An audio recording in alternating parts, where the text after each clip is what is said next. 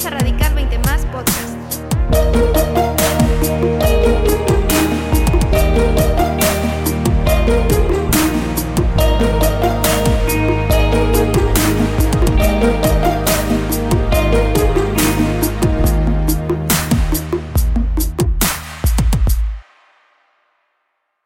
Solamente para dar un pequeño resumen, el- la primera eh, prédica que tuvimos acerca de esto, hablamos de que el reino de Dios es una realidad, de acuerdo a la Biblia y de acuerdo a Jesús, el reino de Dios es una realidad presente, ¿sí? Ya está presente en todos los hijos de Dios, en todos los que han creído en Jesucristo como hijo de Dios.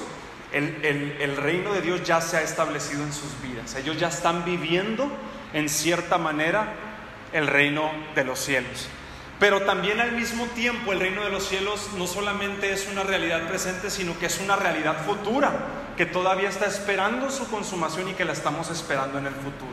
¿sí? Cuando venga Cristo físicamente. ¿sí? Entonces, cuando venga por segunda vez.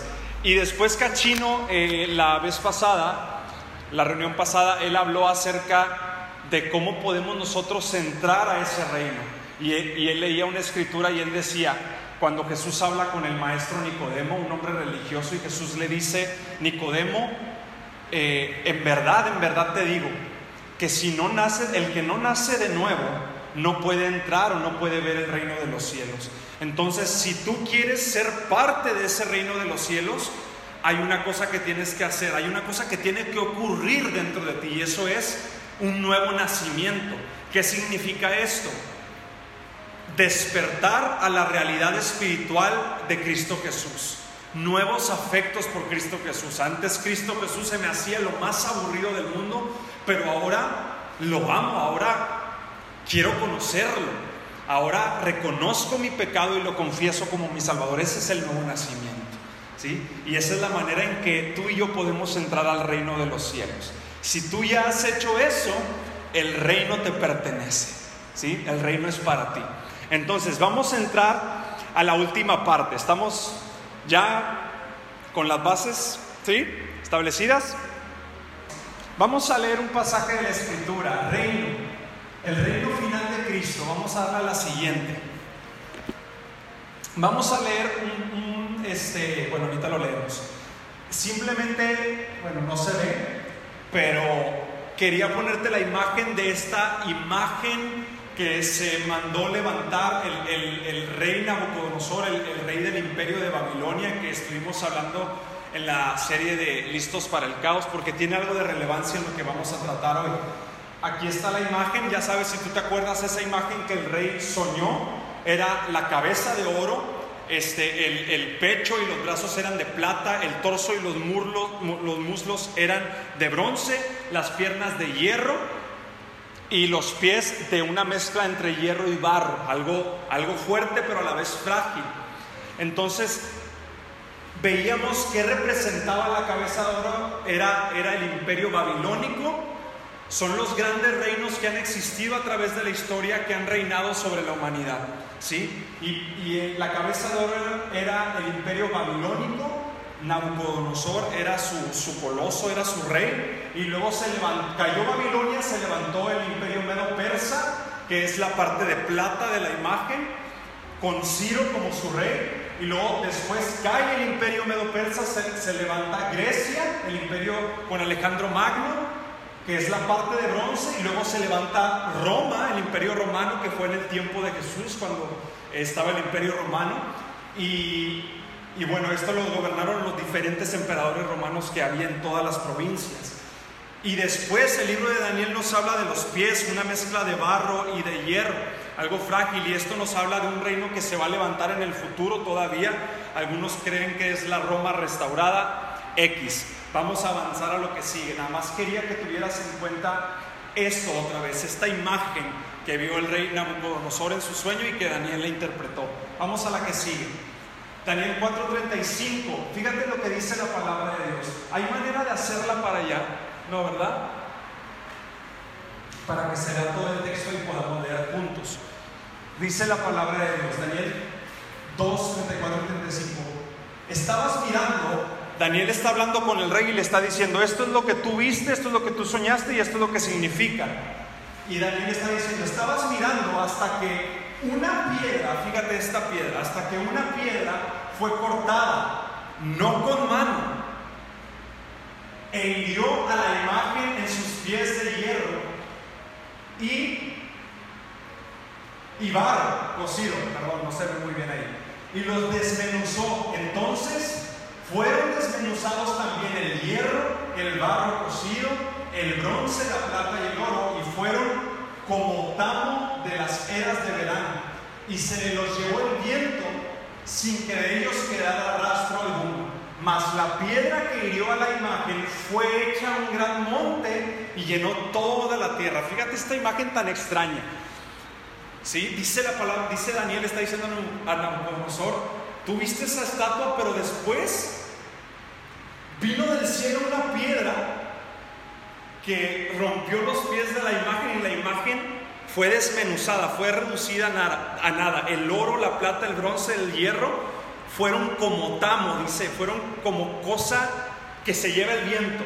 ¿sí? Los reinos de la tierra, vino esa piedra, derrumbó la imagen y quedó hecha.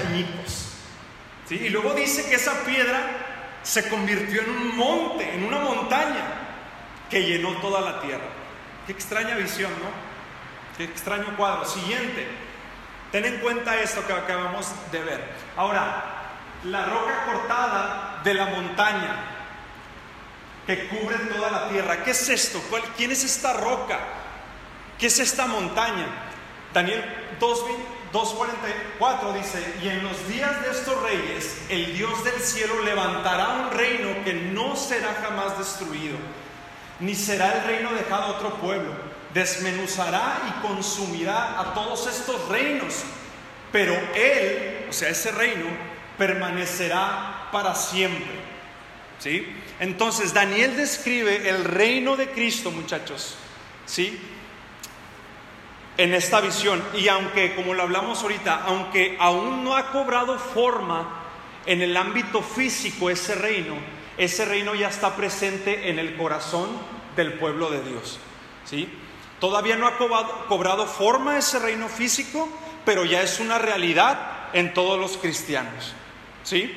Entonces, el sueño de Nabucodonosor describe la venida de Cristo y su reino con dos imágenes, la piedra y la montaña. Mucho ojo, la piedra y la montaña. ¿Qué onda con esta piedra, la que sigue? La piedra simboliza el futuro rey. Hace referencia al rey que viene en el futuro, a Jesucristo. Dice, estabas mirando hasta que una piedra fue cortada, no con mano, e hirió a la imagen en sus pies de hierro y de barro cocido y los desmenuzó. Ya lo leímos. Siete veces en la Biblia, si nosotros hemos puesto atención, siete veces en la Biblia, en la Biblia se hace referencia a Jesús como la roca, ¿verdad que sí? El salmista David le, le ora a Dios y le dice, tú eres la roca más alta que yo. Tú eres una roca de refugio a, la cual pueden ir los que están en temor. ¿sí? Y luego Pablo le escribe a las iglesias y les dice, Jesucristo es la roca, es el fundamento donde se está construyendo la iglesia. Jesús es la roca, ¿sí? Y es símbolo de fortaleza, de permanencia y de firmeza. ¿Sí? Ese es nuestro rey. Y ese es el tipo de reino que viene. Un reino fuerte, que dura para siempre y que es firme. Ahora, la piedra es de un material distinto, ¿no? Al oro, la plata, ¿sí? La piedra es de un material distinto. Entonces, eh, es diferente al oro, a la plata, y esto nos habla de que así como, como la piedra es diferente a todos esos metales y materiales, así habla de, la, de, lo diferente que va a ser el reino y de lo diferente que va a ser este rey que viene, a todos los reinos que, que se han levantado y que se van a levantar. Entonces, vamos a la que sigue. La montaña, ¿qué onda con esta montaña? Porque leemos que esta piedra que derribó la imagen se convirtió en una montaña. La montaña hace referencia al reino venidero, a ese reino que viene, ¿sí? No al rey, sino al reino que viene con ese rey. Entonces, la profecía de Daniel, y aquí es donde ya nos vamos a meter de lleno, la profecía de Daniel enfatiza cinco aspectos. ¿Cuántos aspectos? Cinco aspectos, cinco características principales del reino de Cristo, el reino que viene. Número uno, la que sigue. Características de este reino de Cristo. Número uno, dice ahí, es un reino sobrenatural. Es un reino, en otras palabras, divino, que viene de arriba. Dice ahí la, palabra, una piedra fue cortada, no con manos humanas. Mucha atención a esta palabra, dice, no con manos humanas. Dos veces, dos veces en Daniel leemos que la roca que vino del cielo, la roca se convirtió en una montaña, ¿sí? Y dice que fue cortada no con manos humanas. Y quiero que pongas atención en esto. Esta roca fue cortada no con manos humanas. Eso ¿Qué significa eso? ¿Por qué Daniel se tomó el tiempo para decir y para ver en la visión? Esta roca no fue cortada por una mano de ningún hombre. Esto significa que el reino de Cristo no está hecho por los hombres. El reino que tú y yo estamos esperando no lo está construyendo ningún presidente, ningún hombre, no tiene influencias políticas, no está influenciado por hombres corruptos, para nada. ¿Sí? El hombre no ha metido mano en eso, ni va a meter mano en ese reino que viene, que si no lo echaría a perder. Lo echaríamos a perder si metiéramos la mano. Si el hombre interviniera, echaría a perder las cosas. Pero por eso Daniel dice, esta roca fue cortada no por, una, no por manos humanas. Eso significa que es un reino que no tiene nada que ver con los hombres. ¿sí? No está hecho por el hombre, tiene un origen divino. La imagen de Nabucodonosor representa a los gobiernos de los hombres, pero esta piedra representa al reino esta piedra que destruyó esta imagen representa al reino creado por Dios. Hay una frase que me encantó, la que sigue, que dice William Heslo, el hombre puede hacer ladrillos, pero solamente Dios puede hacer una piedra. ¿Sí? Los hombres pueden construir ladrillos y pueden construir sus reinos temporales, pero solamente Dios es, es capaz de crear una piedra. El hombre no puede crear una piedra no con sus minerales originales. ¿Sí? Entonces este reino no está influenciado por política, no está influenciado por hombres. ¿Sí? Es un reino que viene de arriba, es un reino sobrenatural. Número dos, este reino es un reino repentino. ¿Qué entiendes por repentino? inesperado, al instante. ¿Sí? Es cierto que la Biblia nos habla, Jesús hablando a sus discípulos, sí nos habla de que va a haber señales que nos van a decir a nosotros que el fin está cerca. La Biblia dice, vas a oír de rumores de guerras, este, de, de enfermedades, de pestes que se van a levantar, va a pasar estas cosas, señales en el cielo, señales en la tierra, y todo eso te va a decir que el rey ya viene, que estés preparado porque ya viene, ya está a punto de manifestarse. Y aunque la Biblia nos da señales de, de cuándo se va a manifestar este reino, es cierto que va, va, a llegar de repente, va a ser repentino, nadie lo va a esperar. ¿sí? Dice Daniel 2.34, la roca golpeó los pies de hierro y barro y los hizo pedazos. Esa roca llegó de repente y ¡pum! echó a perder todos los reinos de la tierra. Echó abajo todos los gobiernos. Inesperado. Tan colosal se veía esa, esa cosota ahí de tantos metros, no sé qué tantos metros de alto. Y llega esta piedra del cielo, la rompe y ¡pah! Se acabó. Inesperado. Y la Biblia nos dice que así será. Es un reino repentino. Todos los reinos de la tierra Agarra esperanza en esto. Todos los reinos de la tierra, todos los reinos terrenales emergen de las ruinas de otro reino, ¿verdad que sí? Por ejemplo, el, imperio eh, medo-persa surgió de las ruinas del imperio de Babilonia. Se acabó el imperio de Babilonia, se levanta el imperio medo-persa. Y luego el imperio de Grecia se levantó de las ruinas del imperio medo-persa. Y después el imperio romano se levanta de las ruinas del imperio de Grecia. Pero el reino de Cristo Jesús, el reino al cual tú y yo pertenecemos, no surgirá de ninguna ruinas, porque no es de este mundo. No surge de las cenizas, no surge de ninguna ruina, no viene de arriba. ¿Sí?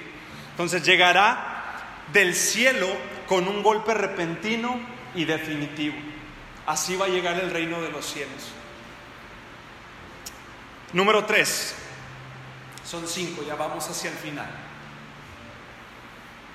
Aguanta esas tripas, ahorita comemos. Número tres, el reino de los cielos es un reino severo. Y suena fuerte esta palabra, ¿no? Severo, ay, jole.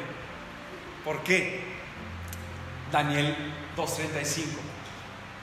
Entonces fueron desmenuzados también el, hierro, el barro cocido, el bronce, la plata y el oro, y fueron como tamo de las ceras del verano y se los llevó el viento sin que de ellos quedara rastro alguno.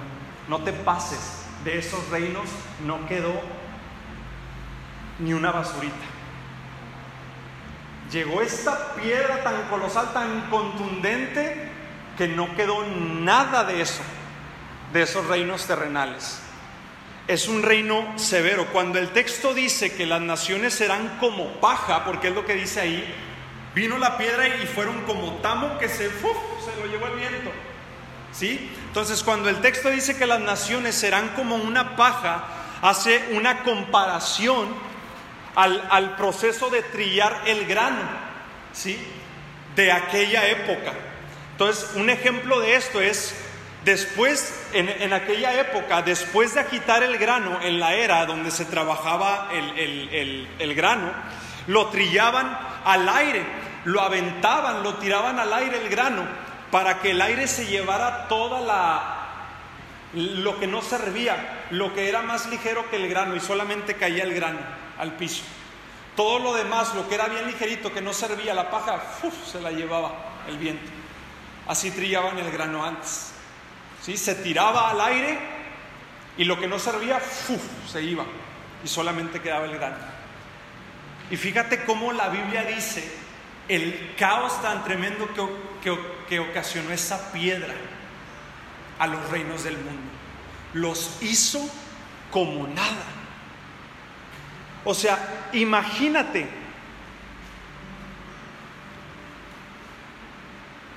Desmenuzó el oro. ¿Cómo está eso? Desmenuzó la plata. ¿Cómo está eso? los hizo añicos. Tú te puedes dar cuenta del poder tan tremendo de ese reino. Lo, que, lo que el mundo considera valioso como lo es el oro y la plata. Bueno, el oro y la plata para el reino que nosotros, al reino que nosotros pertenecemos, el oro y la plata no sirven más que como paja. ¿Sí? Lo que el mundo estima valioso, el oro y la plata, para el reino de los cielos es como paja. Fíjate la clase de reino a la que perteneces. ¿Sí? Es un reino tremendo. Es un reino inigualable.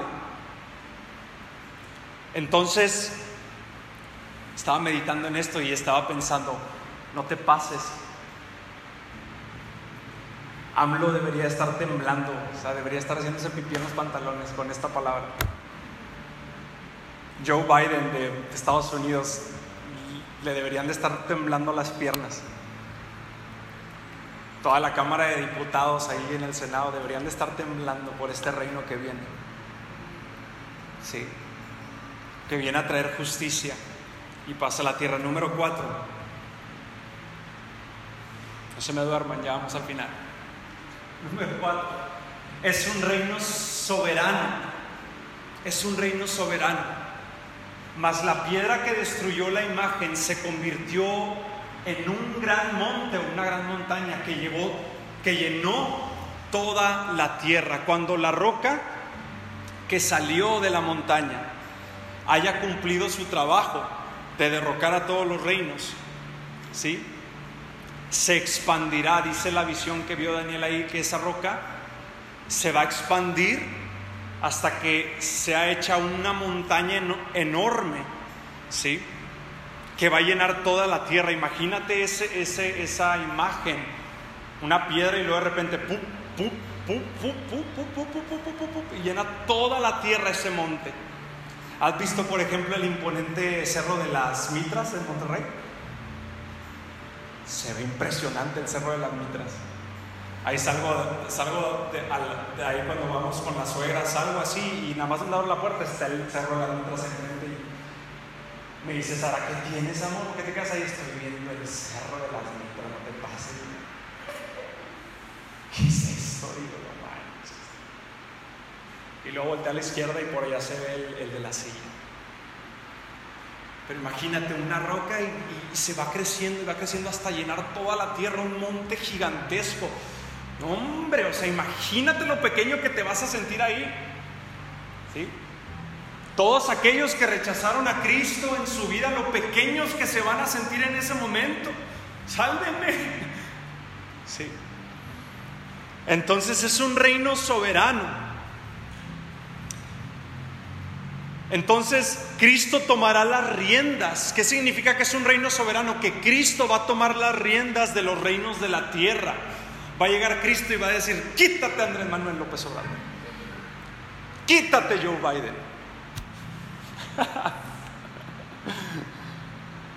Quítense diputados. Ahora yo agarro las riendas de los reinos de la tierra.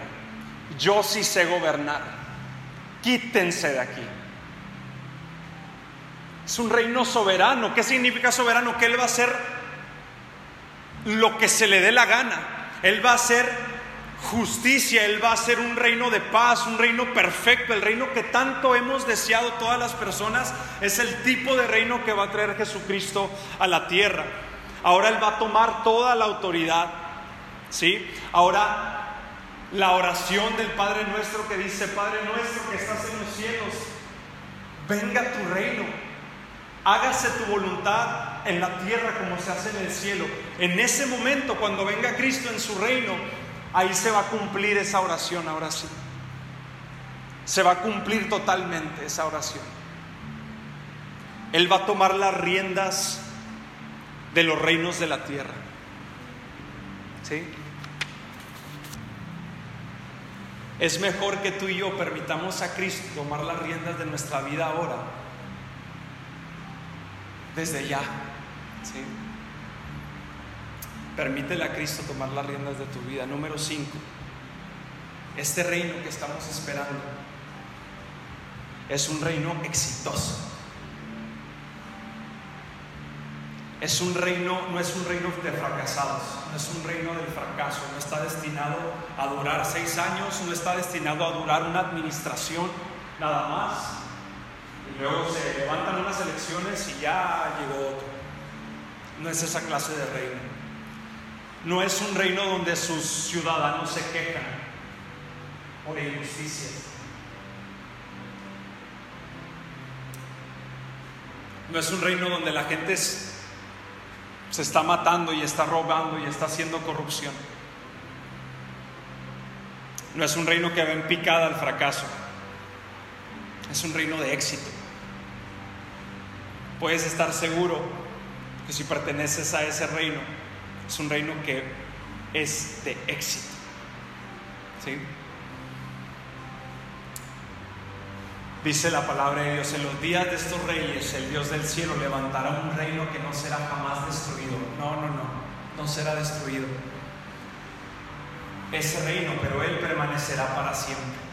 Esto nos habla de que va a tener mucho éxito. Los imperios del mundo cambian de mano, ¿verdad? los imperios, las administraciones de gobierno cambian a cada rato, cambian de mano, cambian de gobernante. Cada reino tiene su tiempo, lo vemos a través de la historia, lo vivimos hoy en día. Cada gobierno, cada reino tiene su tiempo, pero ninguno tiene durabilidad. Todos se echan a perder, todos se acaban. Pero el reino de Cristo nunca será destruido nunca estará en peligro de una revolución, de que se levante una revolución, nunca va a tener ese peligro. Cristo será un rey invencible, ¿sí? Y nunca será conquistado. Cristo será un monarca sin sucesor. Él va a estar ahí para siempre, ¿sí? Ni el reino babilónico, ni el reino medo-persa, ni el reino griego, ni el, ni el reino romano han sido eternos. Lo hemos visto en la historia. La historia manifiesta que dichos reinos, que dicho reino que dure para siempre, nunca ha existido, nunca hemos visto un reino que dure para siempre, siempre se acaba. Pero el reino que viene sí va a durar para siempre, es para siempre. Ni Hitler, todos conocen a Hitler, ¿verdad? Ni Hitler, ni Stalin, ni Mussolini, que, eran sus achichincles ahí, que intentaron dominar al mundo entero. No pudiste, papá. No pudiste. Ni nadie va a poder. Solamente Cristo cuando venga en su reino. ¿Qué clase de reino es este? ¿A poco no se te antoja? Bromeamos de derrocar al sistema, ¿no? De puras ondas, puras bromas. Me acuerdo que estuviste en un programa donde diste una crítica, una crítica muy educada a los gobiernos, ¿no? A las administraciones. Estuvo padre, te escuché como cinco minutos. Me gustó lo que dijiste. Pero ya no van a ver esos programas en el reino de Cristo. La gente en lugar de quejarse va a decir, wow, al fin, al fin, el deseado de las naciones. ¿Por qué, ¿Por qué crees, por qué te imaginas que a Cristo se le llama en la Biblia el deseado de las naciones? La gente no lo sabe, muchachos. La gente no lo sabe. Si quizás tú hoy aquí no lo sabes, quizás tú aquí estás pensando o estás en Saturno, quizás no lo sabes, pero te aseguro que en tu interior, en tu alma, en tu espíritu, en tu corazón, deseas tanto a este rey y deseas tanto este reino. Es lo que más deseas en la vida. No deseas un carro nuevo, no deseas otras cosas, no, te aseguro que lo que tú necesitas y lo que tú deseas en lo más profundo de tu corazón es a este rey y a este reino. ¿Te imaginas? Se me antoja vivir en un reino así, se me antoja y Cristo me dijo que ya es para mí que ya es una realidad presente en mi vida y que viva con expectación del reino que viene porque se va a manifestar físicamente y voy a poder gobernar juntamente con Cristo Jesús para siempre. Deseo ese reino, lo quiero, lo deseo. Ya basta de desesperanza, ya basta de estarme quejando, ya basta de miedo, de temor, de la inseguridad, ya basta del otro, de los cárteles, ya basta de este presidente, de esta diputada, ya basta de eso, basta. Quiero al rey, quiero su reino, quiero a Cristo y quiero su reino en mi vida. Qué reino tan perfecto y tan maravilloso, yo lo quiero. ¿Cómo lo voy a rechazar si está puesto delante de mí en bandeja de plata al alcance de la fe, al alcance de confesar a Cristo como mi Salvador? Yo quiero ese reino. Suena fábula, ¿verdad? ¿Verdad que suena cuento de hadas? ¿Qué piensan? Sobrenatural. Lo vimos, este reino es sobrenatural, no es nada parecido a lo que tú y yo estamos acostumbrados a ver. No hay por qué tener temor, chicos. Esto es lo que Cristo ponía en mi corazón. No hay por qué tener temor, no hay por qué estar desesperanzados. Sabes que es un reino donde va a huir la enfermedad. Es un reino donde ya no va a haber injusticias. ¿No has visto en la tele cuando matan a un inocente y te hierve la sangre porque no se cumple justicia? ¿Te ha pasado? Que lo maten a ese violador, que lo maten a ese asesino, no te pases, ¿cómo pudo hacer eso? Que se cumpla justicia, que se cumpla justicia. ¿Te ha pasado? En ese reino no va a pasar eso. Va a ser justicia al pie de la letra, perfecta.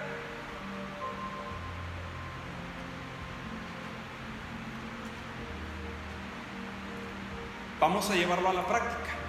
La que sigue. Ya terminamos. Daniel para hoy. ¿Cómo llevo esto a la práctica? Puedes hacer tres cosas. Número uno, mantén los ojos firmes en lo alto.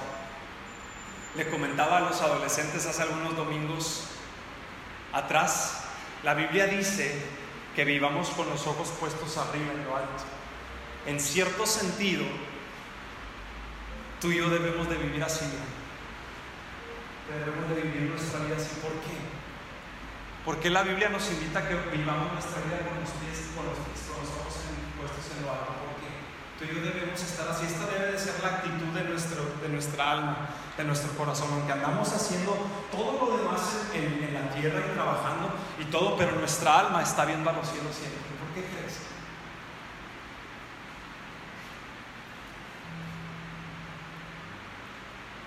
Dice Pablo, porque allá está Cristo sentado. Si miras para acá, si miras en un plano horizontal, te vas a desesperar. Pero si miras en un plano vertical, vas a encontrar esperanza. Ya viene Cristo, viene su reino. No me tengo por qué desesperar, no tengo por qué tener miedo. Pon tus ojos firmes en lo alto. Si hacemos esto, no tenemos que pasar nuestro tiempo quejándonos ni luchando contra la desesperanza. Pon tus ojos arriba. Adopta esta actitud en el corazón. Número dos, evalúa todo con el final en la mente. ¿Qué significa eso? Evaluar cada situación que tú vivas, cada problemática, cada circunstancia difícil, de lo que sea, de cualquier eh, esfera de tu vida, de lo que sea, siempre evalúa cada situación que te pase con el final en la mente. ¿A qué me refiero con esto? Ya sé cómo acaba la película. ¿Te ha pasado que ya ves la película por segunda vez y ya no estás tenso? Ya no sabes qué onda porque ah, ya te la sabes. Ya no tienes esa tensión. Si es una película de drama, de suspenso, de terror, ya no estás tenso porque ya sabes exactamente lo que pasa. Bueno, la Biblia, Jesús nos está diciendo lo mismo. Toma tu Biblia, léela, date cuenta de cómo acaba la película y date cuenta que es un final feliz. Los finales felices, muchachos, sí existen. No estoy hablando de ese final feliz con tu novio o con tu novia. No estoy hablando de ese. Estoy hablando de un final feliz real. Tan real, tan tangible. La Biblia dice, Jesús nos dice, hey muchachos radicales, no se preocupen. La película acaba con un final feliz. No hay por qué tener miedo. No hay por qué tener desesperanza. ¿Estás pasando esto? Sí, lo sé. ¿Tu familia está enferma? Sí, lo sé. ¿Tienes inseguridades? ¿Tienes temores? La película acaba feliz.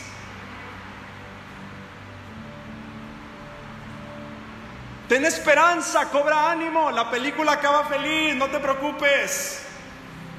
La gente que no conoce a Cristo, déjalos que se hagan garras. Tú no vivas así de esa manera. La película acaba feliz. Número tres, ten confianza. La confianza es una actitud bíblica.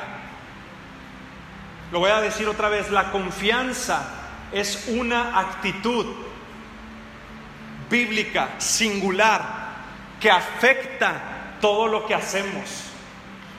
La confianza afecta todo lo que hacemos. Nos permite vivir sin miedo y estar seguros. Por lo tanto, cuando enfrentemos el mañana, lo haremos con confianza. Es una actitud y tú puedes decidir depositar tu confianza en Jesús. No hay mejor lugar para depositar tu confianza que en la persona y obra de Cristo Jesús. Me acuerdo hace algunos meses atrás comencé a experimentar ataques de ansiedad. Me quedaba sin respirar, dije, ya valí, ya troné, o sea, aquí me quedo y Sara en la casa así como que, amor, ¿qué pasa? Te llevo al hospital, bien asustada. Y el corazón así, respiración se agacha, no podía respirar nada, me daba vueltas todo, de la nada, o sea, no había ningún diagnóstico, todo estaba bien, simplemente me desplomé. No podía moverme, mi cuerpo estaba así.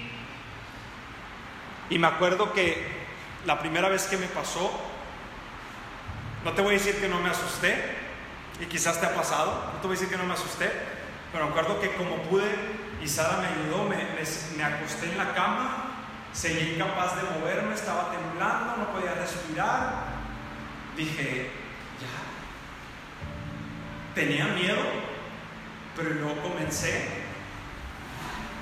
comencé a recordar a Cristo Jesús, comencé a recordar que la película termina bien. Y le dije a mi esposa, no tengo miedo, no tengo miedo. dije, Señor, tú estás conmigo, no tengo miedo.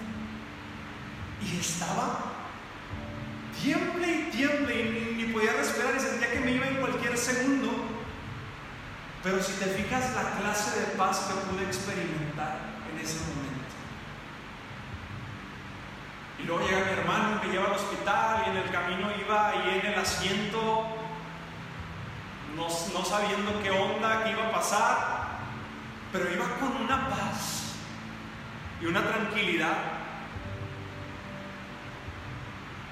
porque sabía cómo terminaba la película y ni siquiera la muerte es capaz de quitarte esa confianza en Cristo Jesús. A mí me acuerdo cuando secuestraron a mi hermano, el pastor Richard. No creas que mi papá y mi mamá estaban llorando desconsolados. Eran los hombres más serenos que yo había visto en toda mi vida. No te voy a decir que no lloraron ni clamaron en el altar, pero después de eso se levantaron y vio una señora y a un señor tan serenos, porque ellos saben que aunque su hijo estaba secuestrado y no sabían si iban a volver a ver, ellos ya sabían cómo acababa la película. Y es lo mismo para ti, y para ti, y para ti, y para ti, y para ti, y para ti y para ustedes dos, y para ti que estás en camino, y para ti, mi amor. Ten confianza. La confianza va a afectar todo lo que hagas en tu vida para bien. Esperamos que esta palabra te haya animado a tomar una decisión de comenzar a vivir una fe más radical para Cristo. Somos el Ministerio Juvenil Radical 20 más de la Iglesia Comunidad Nuevo Laredo. Si tú tienes 20 años o más, puedes acompañarnos a nuestras reuniones los días sábados a las 7 de la tarde en el área de cafetería aquí en Comunidad Nuevo Laredo. Estamos ubicados en Avenida Reforma 3301, Colonia Madero. Puedes encontrarnos en Instagram como radical-ccm o en Facebook como radical 20 más.